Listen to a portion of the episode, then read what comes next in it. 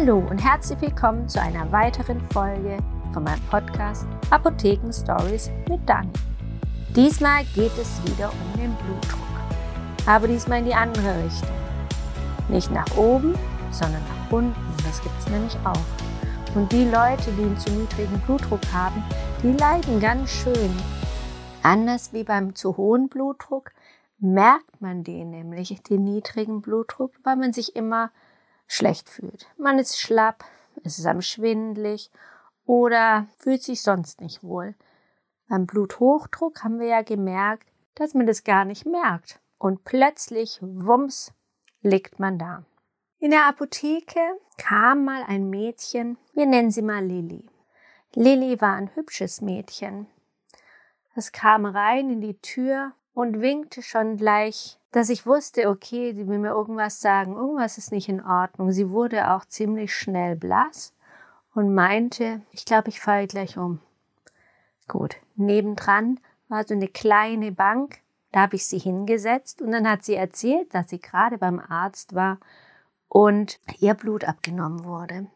Sie durfte zwar eine Weile da liegen, und sich dann hinsetzen. Das macht man meistens bei Patienten, die das nicht so gut vertragen und eh niedrigen Blutdruck haben, dass man sie noch eine Weile beim Arzt behält zur Beobachtung. Das hat sie auch gut gemacht, halbe Stunde und es ging ihr dann auch gut und dann ist sie runtergekommen. Nur diese paar Stufen haben schon gereicht, dass es ihr wieder schlecht geworden ist. Ein Glück wohnte sie nicht weit, aber sie hatte noch ein Rezept einzulösen und ich wollte sie jetzt nicht einfach nach Hause schicken, sondern habe mir schon Sorgen gemacht.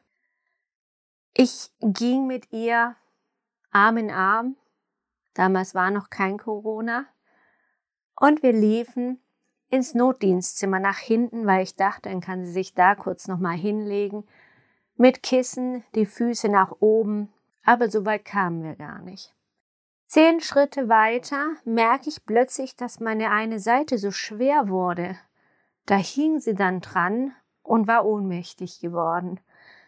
Da ich sehr klein bin und zierlich, mein Mann, der lacht jetzt, haha, weil es ist, aber klein bin ich auf jeden Fall.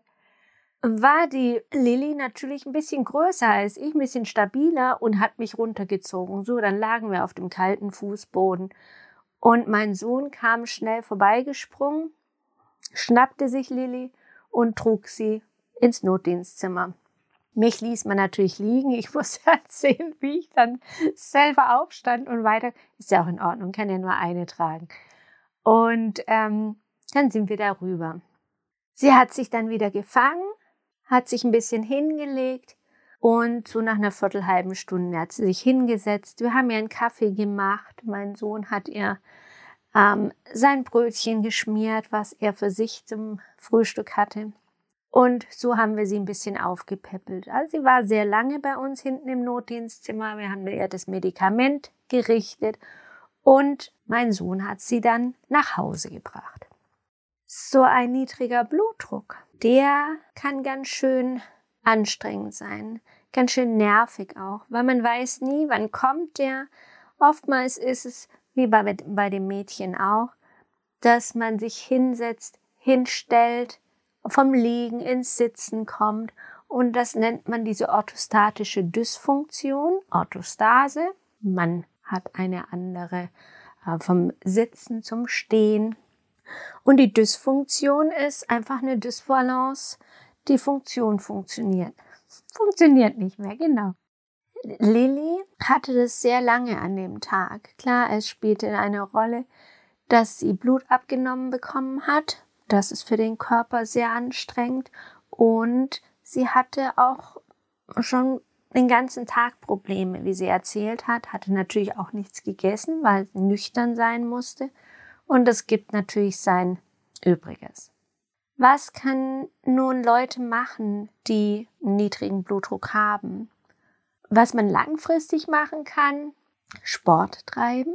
Vor allen Dingen kann man Sport machen, wo man verschiedene Geschwindigkeiten nimmt. Also zum Beispiel Squash, Tennis, Fußball. Ein schnell und stoppen. Und wieder schnell, langsam, stopp. rückwärts. Diese verschiedenen äh, Geschwindigkeiten sind super, um den Kreislauf in Schwung zu bekommen und auch auf lange Frist gesehen. Was nicht gut ist, ist in dem Fall Joggen.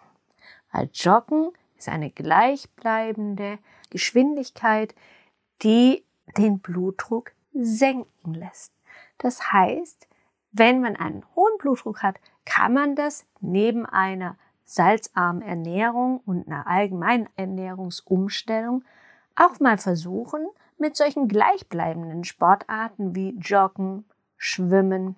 Das funktioniert super, weil dadurch längerfristig der Blutdruck gesenkt wird. Und auch für das Herz ist es sehr gut kräftigend und es wird stabil.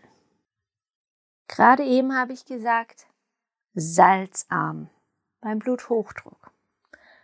Beim niedrigen Blutdruck kann man jetzt sagen, okay, nicht ständig. Aber so ab und zu kann man mal ein paar Bröselchen mehr Salz nehmen und dieses Salz, das sorgt dafür, dass in der Niere ist ja dieses System, was den Blutdruck, Temperatur, alles steuert und in der Niere wird auch der Blutdruck dann erhöht mit Salz. Regelmäßig viel trinken ist für jeden gut. Zwei Liter, nicht mehr, anderthalb bis zwei. Es kommt drauf an, wie groß man ist. Es kommt drauf an, was für Tätigkeiten man macht. Und das sind jetzt nicht nur Tätigkeiten Leute auf dem Bau, die viel Kräfte brauchen, sondern es geht auch da um die Leute, die viel denken müssen. Studenten, Schüler brauchen auch sehr viel zu trinken.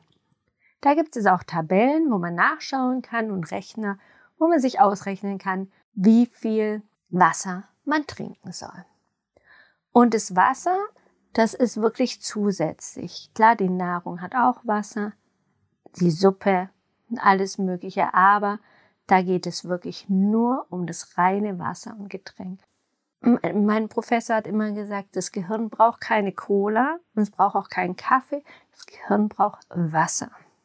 Gut, also Wasser, anderthalb bis zwei Liter und der Rest noch dazu. Hm, was kann man noch sagen zu dem niedrigen Blutdruck? Sport, Ernährung Getränke. Viel Schlaf bzw.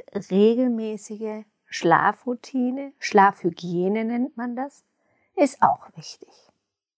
Ich hoffe, ich konnte euch helfen und den niedrigen Blutdruck, mit dem hat man echt zu kämpfen, fast sein Leben lang. Im Alter wird es ein bisschen besser.